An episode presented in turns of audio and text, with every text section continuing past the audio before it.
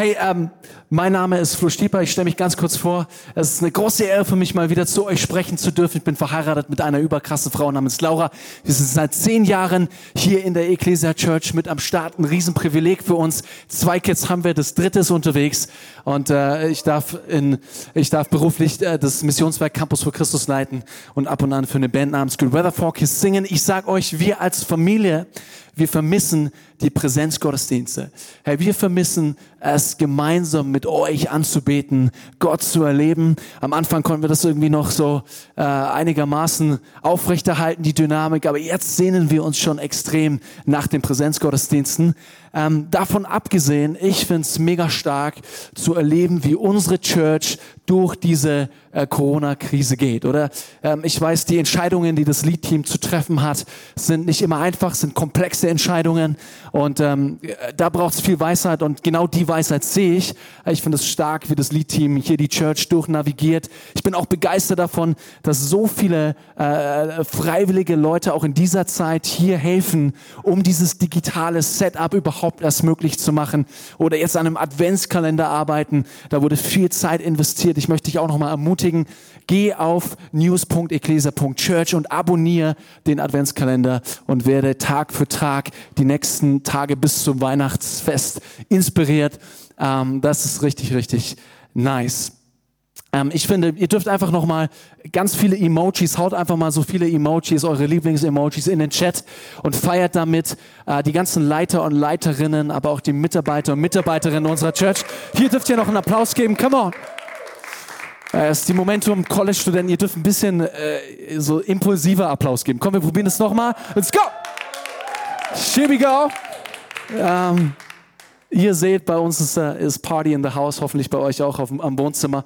Ähm, apropos Emojis, ich persönlich finde Emojis ja absolut nice. Ja? Ähm, ich finde es eine mega gute Erfindung. Ich meine, wenn du nicht weißt, was Emojis sind, Emojis sind diese kleinen äh, Smileys oder andere Bildchen, die du in Textnachrichten mit reinpacken kannst. Und was passiert ist, der Text wird dadurch emotional kontextualisiert. Also das ist ganz nice, oder? Wenn du was, was sagen willst, ähm, irgendwie vielleicht was nicht so cooles, dann schreibst du das als Nachricht und dann ist es ja ziemlich hart. Aber du kannst es abschwächen oder verstärken, indem du dann einfach noch ein Smiley hinterher schickst oder einen Kussmund äh, oder was auch immer. Also Emojis sind schon eine nice Sache. Ganz interessant äh, finde ich auch, wenn du mal auf dein, äh, dein iPhone oder was auch immer du hast, äh, guckst und irgendwie WhatsApp öffnest oder auch deine iMessage oder andere äh, SMS äh, hier Apps, dann kannst du ja gucken, hier ähm, unter, wenn du einen Text abschickst, kannst du gucken unter Emojis, welche Emojis du ähm, am häufigsten verwendest. Das finde ich nochmal spannend, oder? Also äh, ich persönlich benutze die vier, diese vier Emojis, die ihr gleich seht, ähm, am häufigsten. Ähm, und ich finde, das sagt schon ein bisschen was aus über unseren emotionalen Geisteszustand gerade. Weil wenn du die dauernd verwendest, ja, das, das ist, äh, spiegelt ein bisschen deine, deinen Zustand gerade wieder. Man könnte sogar den Satz formulieren, ein bisschen mit Augenzwinkern. Zeig mir die Emojis, du, die du verwendest und ich äh, sag dir, wie es dir emotional wirklich geht. Ähm, Anhand dieser vier Emojis beispielsweise, die ihr gerade gesehen habt, könnte man sagen, Flo ist ja ist momentan, ja, gerade momentan ein liebenswürdiger Zeitgenosse, ja, Kussmund, ähm, der gerne Leute ermutigt. Habe ich auch noch diesen Emoji. Manchmal ist er aber auch gestresst, deswegen diese Schweißperle. Ähm, und manchmal verzweifle ich auch an der Unfähigkeit meiner Mitmenschen. Es sind natürlich immer die Mitmenschen, die unfähig sind. Ähm, alles in allem würde ich sagen, ich, man kann sagen, mir geht's eigentlich emotional ganz gut. Manchmal bin ich leicht gestresst. Kannst du jetzt auch mal nachschauen bei dir was für Emojis du am häufigsten verwendest. Ich sag mal so, wenn du jetzt unter den vier häufigsten irgendwie einen Stinkefinger hast, ja, ein Smiley, der sich übergibt, ähm, ein Zorn-Smiley und irgendwie einer, der weint, da würde ich sagen, du hast emotional ein kleines Problem. Ja, dann wäre es gut, dass du jetzt einfach mit mir gemeinsam in diese Predigt reingehst und nicht zu den Katzenvideos, Sepp, wie der Michi gerade gesagt hat. Ja? Ähm, genau. Aber Spaß beiseite, wir sind alle emotionale Geschöpfe. Von Gott geschaffen, Gott selbst. Es begeistert mich an Gott, oder? Gott selbst ist ein emotionales Wesen. Und Emotionen sind was, ich finde es wunderschön. Emotionen sind was unfassbar kraftvolles. Aber weil sie so kraftvoll sind, können sie auch unfassbar zerstörerisch sein. So oder so, Emotionen sind, spielen eine immens wichtige Rolle in unserem alltäglichen Leben. Und deshalb ist es so wichtig, dass wir uns mit diesen Emotionen auseinandersetzen. Und genau deshalb gibt es ja diese Predigtserie Emo, äh, Emotionen. Und wir setzen uns ja nicht nur mit unseren Emotionen in dieser Predigtserie auseinander, sondern wir gucken vor allem auf Jesus und wir gucken, wie Jesus mit seinen Emotionen umgeht und umging. Ähm, das finde ich extrem spannend, extrem nice. In der Bibel lesen wir insgesamt in den Evangelien, dass, dass, dass Jesus 39 verschiedene Emotionen zeigt. Bin ehrlich mit euch, als ich, ich war, ich wusste nicht, dass, dass es so eine breite Emotionspalette gibt, äh, bis ich verheiratet war oder die Beziehung mit, nein, Spaß. Ähm, alles gut. 39 Emotionen, die Jesus zeigt.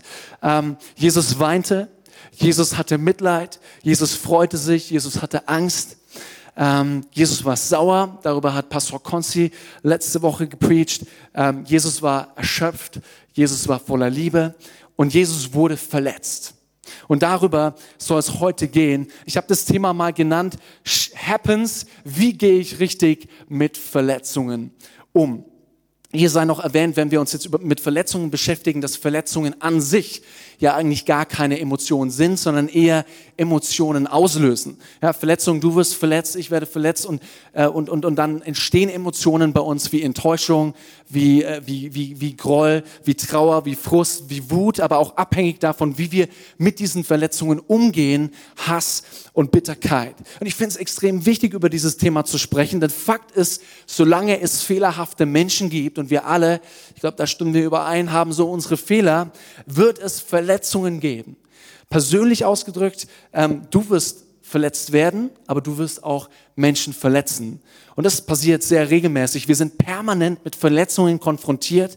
Manche sind oberflächlich, manche gehen sehr, sehr tief. Und in den nächsten Minuten will ich mit euch ein bisschen über diese alltäglichen Verletzungen, die uns eigentlich äh, ja fast jeden Tag irgendwo äh, über den Weg laufen, mit denen wir konfrontiert sind, äh, nachdenken. Aber mir ist wichtig, vor allem am Anfang noch zu sagen, es gibt, äh, es gibt tiefe Verletzungen, ähm, die wir nicht einfach wegwischen können mit irgendeinem Gedanken oder irgendeinem Gebet oder indem wir Vergebung aussprechen. Das sind alles wichtige Dinge, aber manche Verletzungen gehen so tief, dass es einen Prozess der Heilung braucht und dieser Prozess der Heilung ähm, ähm, auch professionell begleitet werden ähm, soll manchmal. Und ich, ich wollte es einfach am Anfang stellen, weil manche Punkte, die ich gerade äh, gleich nennen werde, vor allem die ersten beiden, treffen nicht unbedingt auf diese tiefen Verletzungen zu, sondern sind mehr wirklich so diese alltäglichen, die uns, ähm, die uns ja immer wieder treffen und die uns immer wieder begegnen. Aber lass uns mal schauen, wie Jesus mit seinen Verletzungen umging. Ich muss ehrlich sagen, der Gedanke, dass Jesus verletzt wurde, war am Anfang ein bisschen fremd für mich, als ich mich mit dem Thema beschäftigt habe. Aber eigentlich ist es ja logisch, oder? Er war umgeben äh, von Menschen, seine besten Freunde waren Menschen, fehlerhafte Menschen.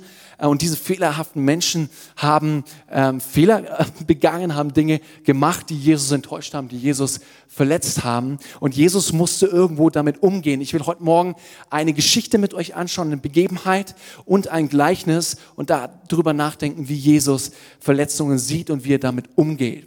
Mein erster Punkt heißt vom Reden und vom Schweigen. Und wir schauen uns eine Begebenheit an. Die Begebenheit ähm, ähm, findet kurz vor dem Tod, am, am, Ende des Lebens von Jesus statt. Und ähm, es ist die Begebenheit, wir kennen sie alle. Da geht Jesus mit seinen Jüngern in den Garten Gethsemane.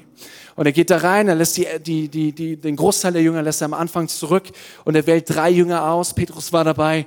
Mit denen geht er noch tiefer in den Garten rein und dann ähm, und, und dann lesen wir folgende Verse, Matthäus 26, Verse 38 ähm, bis 46. Und da heißt es, und er, Jesus, sagte zu ihnen, meine Seele ist zu Tode betrübt. Ähm, das finde ich, finde ich schon, also allein der aus, die Aussage finde ich eigentlich sehr spannend, oder? Weil da sehen wir eine emotionale Äußerung von Jesus, oder? Jesus war ein emotionales Wesen und er war zu Tode betrübt. Warum war er zu Tode betrübt? Der Kontext, meisten von euch wissen es ja, Jesus geht auf das Ende seines Lebens zu und es ist nicht irgendein Ende, sondern es ist ein Ende mit Schrecken, okay? Und nicht, am Ende ja nicht kein, Schrecken mit, äh, kein Ende mit Schrecken, weil er ja den Druck besiegt und aufersteht. Aber das, was, was, was ihn erwartet, die nächsten Stunden wird schrecklich sein. Und das weiß Jesus. Er weiß, dass er gepeinigt werden wird. Er weiß, dass er sein Leben lassen wird für dich und für mich. Und das treibt ihn um. Ja, wir lesen, seine Seele war zu Tode betrübt. Zu Tode betrübt. Übrigens auch spannend, dass in diesen Zeiten des Drucks Emotionen nach außen kommen. Das sehen wir auch gerade in unserer Gesellschaft. So viele Emotionen bei so vielen Themen, so viele unterschiedliche Meinungen und Emotionen. Das ist ähm, crazy. Also Jesus sagt, meine Seele ist betrübt, bleibt hier und wacht mit mir, sagt er zu den Jüngern. Er selbst ging noch ein paar Schritte weiter, warf sich zu Boden mit dem Gesicht zur Erde und betete, mein Vater, wenn es möglich ist, lass diesen Kelch, bitteren Kelch an mir vorübergehen, aber nicht wie ich will, sondern wie du willst. Als es zu den Jüngern zurückkam, schliefen sie. Da sagte er zu Petrus, ihr konntet also nicht einmal eine einzige Stunde mit mir wach bleiben? Wacht und betet, damit ihr nicht in Versuchung geratet. Der Geist ist willig, aber die menschliche Natur ist schwach. Ich habe viele Kommentare zu dieser Stelle gelesen und die meisten Kommentare beschäftigen sich mit den Worten, die Jesus an Gott richtet, aber auch an Petrus richtet. Das sind ja auch extrem ja, tiefgründige Worte und da kann man viel drüber schreiben. Was ich spannend finde, ist, fast kein Kommentar geht auf die emotionale Ebene dieses Textes ein. Und der Text ist ja voller Emotionen. Es beginnt mit Emotionen, aber auch zwischen den Zeilen kann man Emotionen Situation lesen. Ich meine, Jesus war in dieser absoluten Ausnahmesituation. Ich habe es euch gerade schon gesagt. Kurz vorher spricht er auch davon, dass er wirklich Angst hat, dass er schreckliche Angst hat. Er bittet diese Jünger, mit ihm zu gehen, bei ihm zu bleiben, mit ihm, ihn zu unterstützen, ihn zu supporten in dieser crazy Zeit. Bei Lukas lesen wir sogar, dass Jesus so angespannt war, so gekämpft hat innerlich, dass er Blut geschwitzt hat. Also eine absolute Ausnahmesituation. Und dann kommt dieser Jesus zurück. Er gibt den Auftrag, dass die Jünger wach bleiben sollen. Er kommt zurück und er sieht, dass seine besten Freunde alles andere sind als wach. Sie sind eingeschlafen. Und ich weiß nicht, wie es dir gehen würde, wenn du dich mal in Jesus versetzt, oder was, was würde das in dir auslösen? Du hast die schrecklichste Stunde deines Lebens durchzumachen. Du bittest deinen Partner oder deine besten Freunde bei dir zu sein und die schlafen nach zehn Minuten ein. Hat es was mit Jesus gemacht? War Jesus enttäuscht? War er verletzt? Natürlich war das. Ich glaube, das fand, und das können wir auch lesen, Jesus äh, war nicht happy über dieses ignorante Verhalten der Jünger. Jesus war verletzt und enttäuscht von diesem Verhalten. Ähm, er sagt ja, könnt ihr, hey, er weckt Petrus und sagt, könnt ihr eigentlich nicht eine einzige Stunde? Ich frage ja nicht um viel. Mir geht's gerade nicht so toll. Könnt ihr nicht eine Stunde mit mir wachen? Eine Stunde. Und was Jesus macht ist, er artikuliert seine Verletzung. Er spricht über seine Enttäuschung. Zwar nicht spezifisch, er sagt nicht, ja, das verletzt mich jetzt sehr, aber er macht deutlich in dem, was er sagt zu Petrus, er macht deutlich, dass er das nicht toll findet, dass es ihn enttäuscht und verletzt. Könnt ihr nicht wenigstens eine Stunde mit mir wachen? Und ich glaube, ähm, es, es, ist wichtig für uns, da können wir was, den ersten Punkt rausziehen vom Reden und vom Schweigen. Vom Reden, ich glaube, es ist wichtig, dass dass wir über unsere Verletzungen reden, dass wir sie zum Ausdruck bringen. Ähm, es gibt diesen, äh, diesen Vers in Epheser 4, 26, da heißt es, legt eure Erbitterungen ab, bevor die Sonne untergeht. Finde ich einen coolen Vers, oder? Wir alle haben mit Erbitterungen, mit Verletzungen zu kämpfen, aber wir sollen diese Verletzungen ablegen, bevor die Sonne untergeht. Und manchmal muss, braucht es eine Artikulation unserer Verletzungen. Es braucht es, dass wir es artikulieren, damit wir diese Bitterkeit ablegen können. Und für manche von uns, ähm, mich eingeschlossen, fällt es durchaus schwer. Weil wenn wir über unsere Verletzungen sprechen, anfangen zu sprechen, dann zeigen wir ja unsere fragile, unsere zerbrechliche Seite. Ähm, und äh, es kann sein, dass, ihr, dass, dass dir und dass mir das schwerfällt. Ich mag auch, dass es mir immer wieder schwerfällt, weil es nicht in das Selbstbild passt, das wir eigentlich von uns haben. Ich will eine Minute nehmen, um äh, speziell zu den, den, den Männern zu sprechen, also auch zu mir. Ich glaube, manchmal haben wir so ein äh, verstörtes Bild von Männlichkeit. Wir definieren Stärke dadurch, dass wir eigentlich keine Emotionen zulassen. Dass wir mit allem klarkommen und dass alles irgendwie an uns abprallt, weil wir ja die starken äh, Männer sein wollen. Aber das hat ja eigentlich nichts mit Stärke zu tun, weil im Grunde sind wir alle emotionale Wesen. Wir sind alle, alle verletzliche Wesen. Ähm, und nur weil wir es nicht artikulieren, heißt es nicht, dass es so ist. Ähm, wenn wir diese Verletzungen nicht artikulieren, sondern in uns hineinfressen. Ähm, und die müssen gar nicht so dramatisch sein. Hat es Auswirkungen auf die Dauer, auf unser emotionales Gleichgewicht? Ich glaube, dann werden wir irgendwann, wird diese, dieses emotionale Gleichgewicht irgendwann kippen in Richtung, entweder wir stumpfen ab ich glaube, das ist ein großer Punkt bei ganz, ganz vielen Leuten, dass wir abgestumpft werden. So viele Verletzungen prasseln auf uns nieder und wir wehren einfach nur ab. Wir, wir, wir, wir, wir verkriechen uns unseren harten Panzer und am Ende macht's gar nichts mehr mit uns. Wir stumpfen seelisch ab. Ähm, oder wir werden bitter oder wir äh, irgendwann ja, platzt der Ballon und unverhältnismäßige Wut tritt zutage, obwohl die Verletzung, die gerade im Raum steht, gar nicht so dramatisch ist. Aber wir haben eben nie gelernt, unsere Verletzungen zu artikulieren. Und zum Starksein gehört eben auch, über Verletzungen zu sprechen. Ähm, und beim Reden, das finde ich auch spannend, über Verletzungen geht es auch nicht nur um uns und unsere eigene emotionale Stabilität, sondern es geht auch um den Gegenüber. Weil nur wenn wir über Verletzungen reden, geben wir dem Gegenüber zum einen die Chance, um Verzeihung zu bitten und zum anderen die Chance, auch an sich zu arbeiten. Ich meine, das ist so, oder das ist ja das, wofür wir gerade jetzt in Beziehungen, in Ehe, ähm, aber auch mit Freunden, wenn wir gemeinsam unterwegs sind in einem jüngerschaftlichen Prozess, dann schleifen wir uns. Und das ist genau das, was dann passiert. Oder ich sage, hey, das war nicht, nicht so nice. Und, und, und dann reflektieren wir uns und dann kommt da ein, ein, kommt da ein Schleifprozess zustande und am Ende werden wir hoffentlich alle irgendwo ein bisschen ähnlicher wie Jesus. Ähm, und, und Jesus sagt ja auch, er artikuliert die Verletzung und dann redet er ja nicht weiter über seine Verletzung, sondern er sagt, ähm, könnt ihr nicht eine Stunde mit mir machen? Und dann sagt er eigentlich, wacht und betet, damit ihr nicht in Versuchung geratet. Also da switcht Jesus, er artikuliert seine Enttäuschung und dann merken wir, es geht aber nicht nur um ihn. Es geht nicht nur darum, dass er Beistand bekommt, weil ich meine, er als, als, als Gottes Sohn hat natürlich auch Beistand. In Lukas lesen wir, dass ein Engel des Herrn äh, ihm begegnet, lesen wir Matthäus nicht, in dieser Zeit und ihn, ihn stärkt. Aber hier lesen wir, dass Jesus auch um das Gegenüber geht, während er seine Enttäuschung artikuliert. Das nur am Rande. Und dann lesen wir weiter und wir kommen mehr so in den Bereich des Schweigens. Jetzt wird spannend. Jesus ging ein zweites Mal weg und betete, mein Vater, wenn es nicht anders sein kann und ich diesen Kelch trinken muss, dann soll deine, dein Wille geschehen. Als er zurückkam, waren sie wieder eingeschlafen. Sie konnten die Augen vor Müdigkeit nicht offen halten. Er ließ sie schlafen, ging wieder weg und betete ein drittes Mal dasselbe Gebet. Wenn die Begebenheit nicht so äh, dramatisch wäre, so markerschütternd wäre, äh, hätte sie, finde ich, auch schon eine gewisse Komik, oder? Da, ich meine, da sind, äh, da sind diese Jünger, und die Jünger sind anscheinend so müde. Jesus sagt, komm, bleib wach, betet mit mir, bleibt an meiner Seite, er, geht, sie schlafen ein, er weckt sie, er geht, sie schlafen wieder ein. Also es ist schon, keine Ahnung, man liest es und denkt sich, come on Jungs, da ist euer Best Friend Jesus, drei Jahre mit ihm unterwegs, euer Rabbi, dem, den ihr nachfolgt. Und ihr kriegt es nicht hin, eine einzige Stunde, wie Jesus sagt, mit ihm zu wachen. Das ist schon ein bisschen, bisschen crazy, aber Jesus reagiert anders wie beim ersten Mal menschlich, keine Ahnung, vielleicht äh, hätten, hätten wir den Petrus einmal mehr ge, mit einem Eimer Wasser wach gemacht oder sonst was, aber Jesus reagiert anders wie beim ersten Mal. Obwohl seine Enttäuschung, seine Verletzung ja immer noch da ist, vielleicht sogar zunimmt, weil es wieder passiert ist, dieses ignorante Verhalten. Aber diesmal unternimmt er nichts, er schweigt. Nicht, weil er beleidigt ist, weil er sich in Selbstmitleid irgendwie wälzt, ähm, und sagt, ach, ich armer Jesus, keiner kümmert sich um mich, ich bin so alleine, wie können Sie mir das nur antun? Sondern wenn wir so zwischen den Zeilen lesen, und das ist natürlich ein bisschen Interpretation von mir, mir jetzt auch, aber wenn wir zwischen den Zeilen lesen, dann, dann, dann glaube ich, dass Jesus sich zutiefst leiten lässt, selbst in dieser Situation von Barmherzigkeit und Mitleid, nicht für sich selbst, sondern für seine Jünger. Oder wir lesen da, sie konnten die Augen vor Müdigkeit nicht offen halten, er ließ sie schlafen.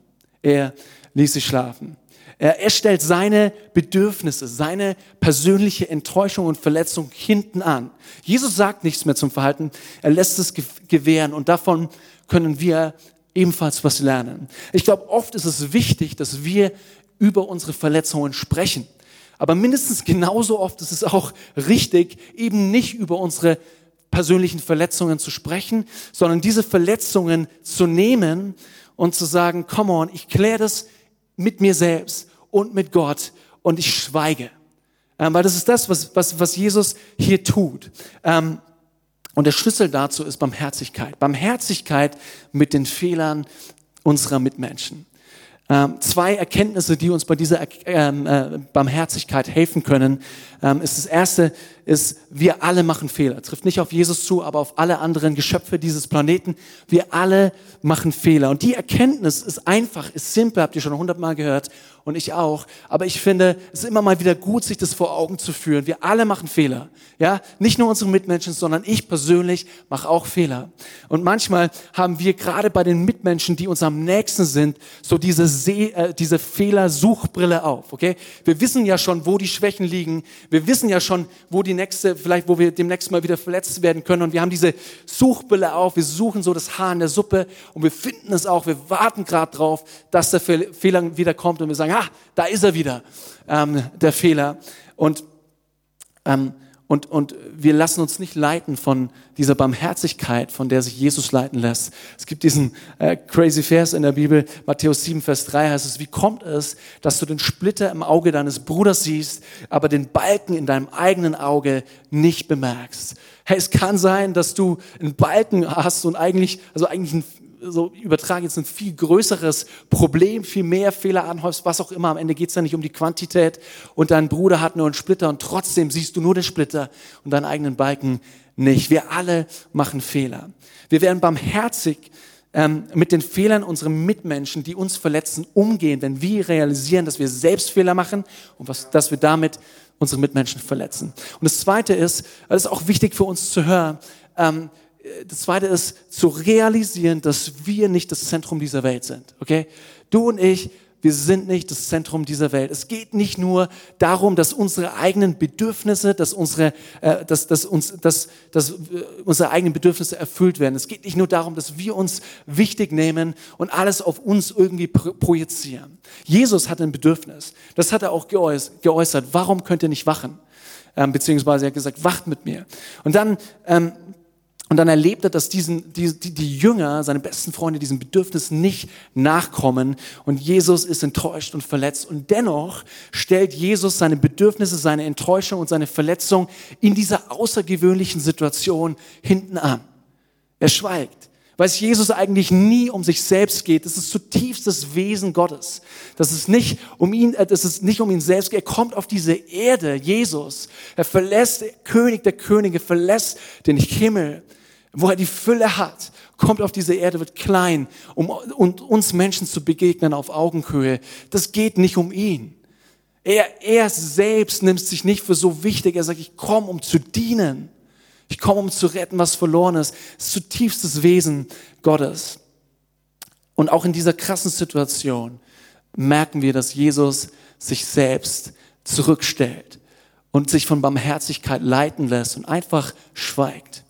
Eine egozentrische Weltsicht lässt uns alles um uns herum auf uns projizieren. Wir fühlen uns dauernd falsch verstanden, wir fühlen uns von anderen verletzt und müssen diesen Umstand die ganze Zeit auch artikulieren.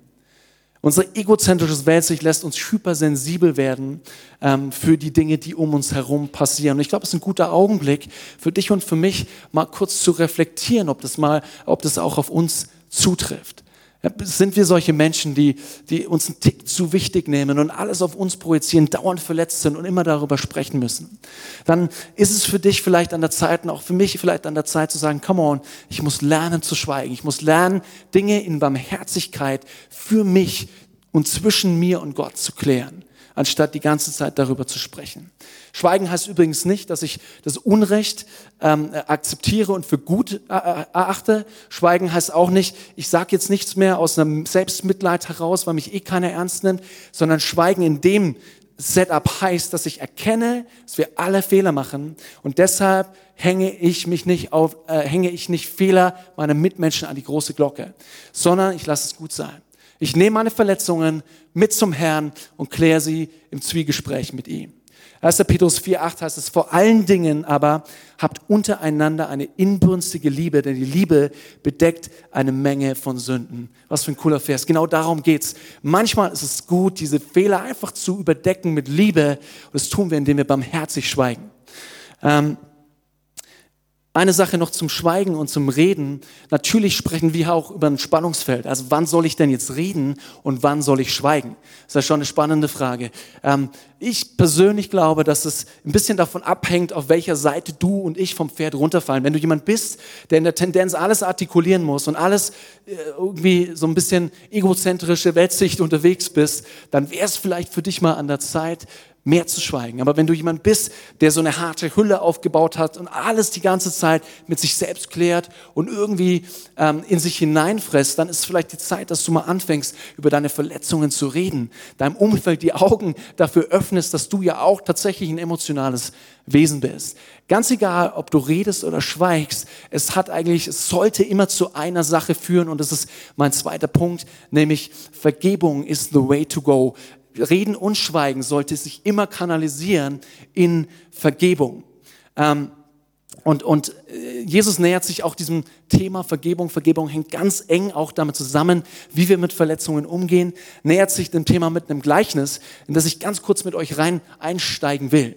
Ähm, und zwar hat dieses Gleichnis hat verschiedene Ebenen. Es gibt so eine größere Ebene, da geht es um, hat eher einen heißgeschichtlichen Bezug und es geht um die Fragen, komm, wer kommt in den Himmel und all diese Dinge, also ein bisschen höher angesiedelt. Aber ich glaube, dass die Gleichnisse oft auch eine Ebene haben, ganz speziell für unseren Alltag und dass wir auch was für unseren Alltag rausziehen können.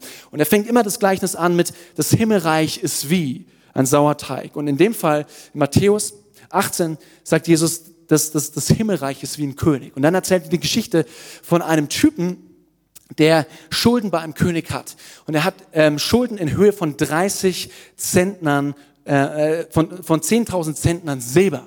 Das ist eine spannende Zahl, weil wenn wir das mal übertragen auf heute, stellen wir fest, dass dieser Typ, sage und schreibe, 12 Milliarden Euro Schulden hat. Ähm, in, in Bezug auf diesen, vor seinem König. 12 Milliarden Euro Schulden. Ja, dafür müsste er, wenn man die Tageslöhne von damals mit einbezieht, 400.000 Jahre lang arbeiten, um diese Schuld irgendwann abzutragen. Das heißt, es ist schlichtweg unmöglich. Man fragt sich, wie um alles in der Welt kann der Typ 14, äh, 12 Milliarden Euro Schulden anhäufen.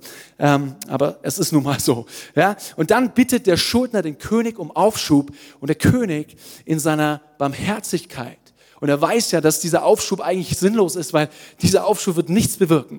Ja, er braucht 400.000 Jahre, um diese Schulden abzuarbeiten. Der König in seiner großen Barmherzigkeit erlässt dem Schuldner alles. Alles. Aber das ist, ich meine, das ist crazy. Schuldenerlass.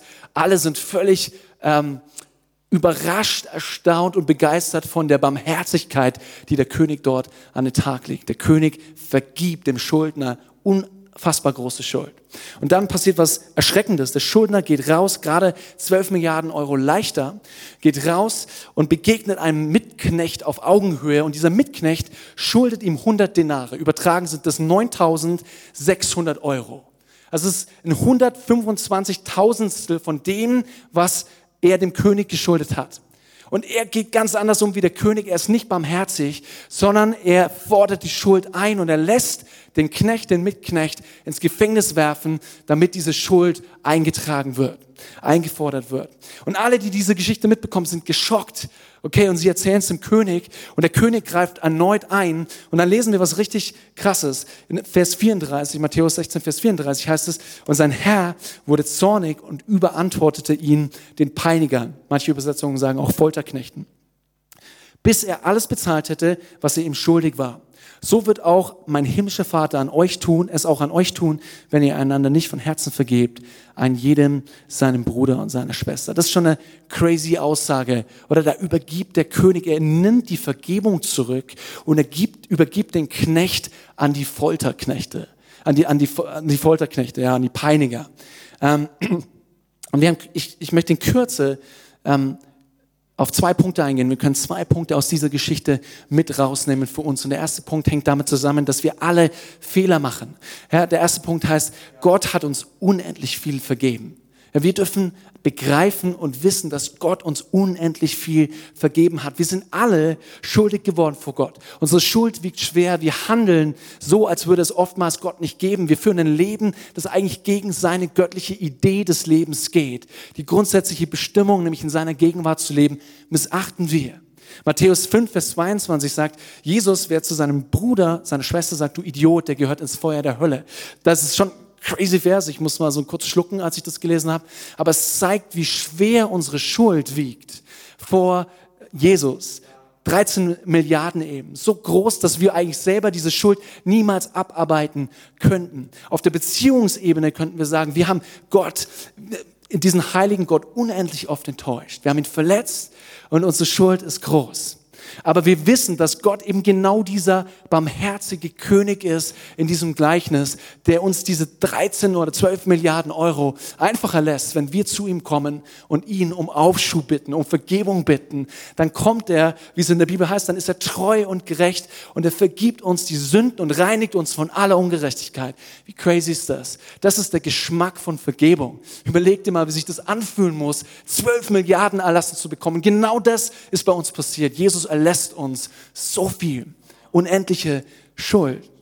Und dennoch gibt es, und das finde ich spannend, es gibt diese Grenze der Vergebung und es, äh, da wird es dann auch irgendwie unangenehm und heikel für uns, weil ähm, das sehen wir auch im Gleichnis, die Quintessenz des Gleichnisses ist ja, und das greift auch Matthäus 6, 14 aus, heißt es, denn wenn ihr den Menschen ihre Verfehlungen vergebt, so wird auch euer Vater im Himmel euch vergeben.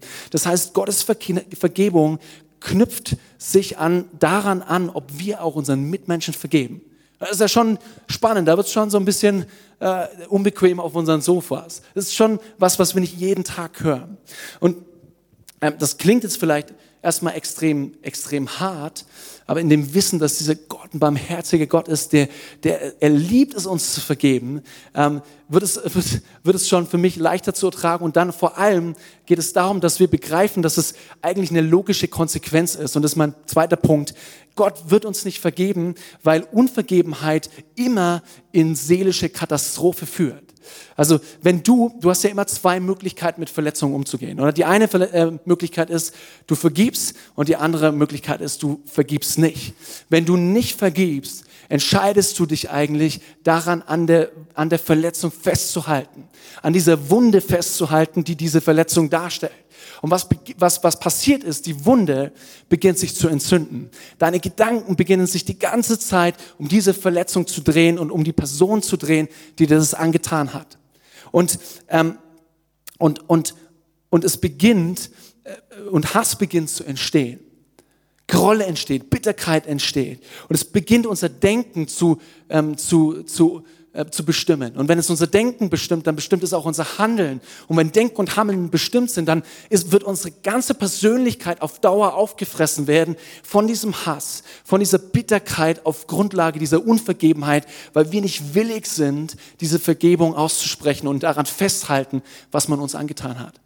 Und das ist am Ende ja nichts anderes wie in diesem Gleichnis, äh, dieser, dieser Knecht wird den Folterknechten übergeben, nur dass wir im Real Life uns die Folterkammer eigentlich selbst bauen. Weil wenn dein Leben bestimmt ist von Hass, von Bitterkeit, wenn, wenn das die Gedanken sind, um die du dich die ganze Zeit drehst, dann bist du inmitten einer Folterkammer. Und dann entfernt sich dein Herz mehr und mehr Gott, von, von Gott. Und dieses ganze Gleichnis ist ähm, hochkomplex. Da geht es auch um, um Fragen äh, des Seelenheils und alles. Könnt ihr mal vielleicht ein paar Kommentare zu Hause lesen. Mir ist einfach nur wichtig, dass wir verstehen, Unvergebenheit hat katastrophale Folgen, nicht für den König, sondern für uns selbst. Wir landen in einer Folterkammer, die wir uns selbst bauen. Und das ist dramatisch. Und dagegen gibt es die Vergebung, oder? Dagegen gibt es diese Vergebung und die Vergebung, und darüber spricht die Bibel, spricht Jesus, ähm, führt in Freiheit. Vergebung macht uns frei. Wenn wir anfangen, Verletzungen zu vergeben, die uns widerfahren sind, entweder reden wir drüber oder wir schweigen. Wichtig ist, dass wir es für uns und vor Gott tun. Wir vergeben, wir sprechen Vergebung aus. Dazu braucht es übrigens kein Gegenüber. Das können wir vor Gott und uns aussprechen. Wenn wir Vergebung aussprechen und das in uns, ja, Besitz, von uns Besitz ergreift, dann kommen wir in eine Freiheit rein. Und selbst die Psychologie weiß, wie powerful Vergebung ist.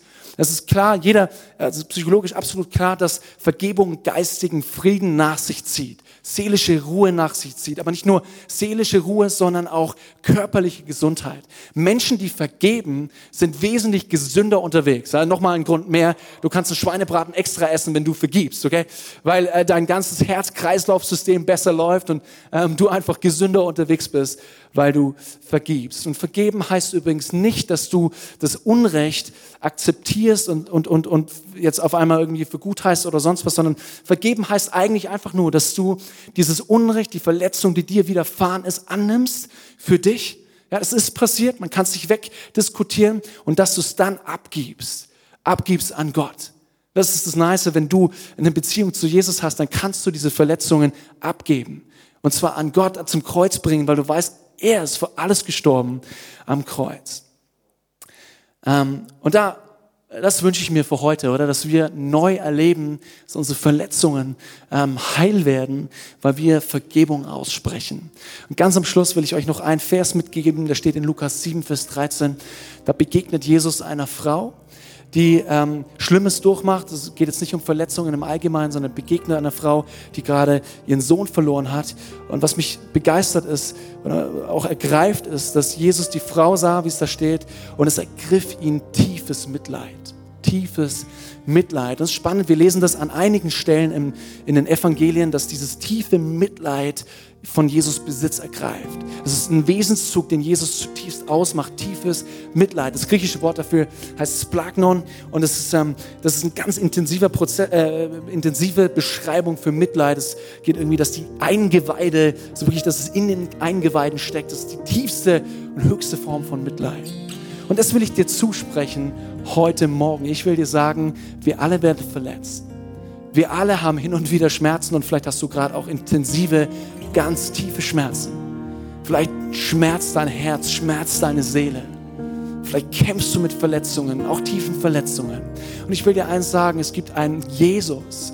Und dieser Jesus hat tiefstes Mitleid mit dir. Er ist mit dir in deinem Schmerz. Er geht mit dir durch die dunkelsten Stunden, die du durchleben musst. Er schläft nicht ein wie die Jünger, sondern er ist ganz nah bei dir. Tiefstes Mitleid. Seine Liebe, seine Barmherzigkeit für dich. Und er will dir helfen, diesen Prozess zu gehen, diesen Prozess der Vergebung. Und deswegen will ich am Schluss einfach mit uns beten. Ähm, und, und ich will uns einfach kurz einen Augenblick Zeit lassen, wo, wo du mal reflektieren kannst, wo du gerade stehst. Ich habe vom Schweigen vom Reden gesprochen.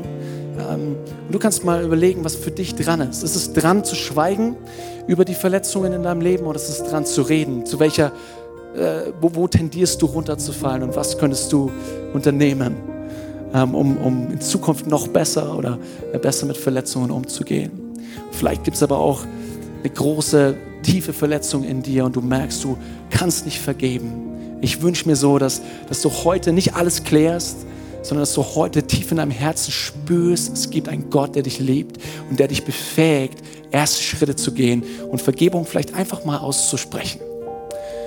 Einfach kurz mal eine äh, Minute, eine Zeit der Ruhe.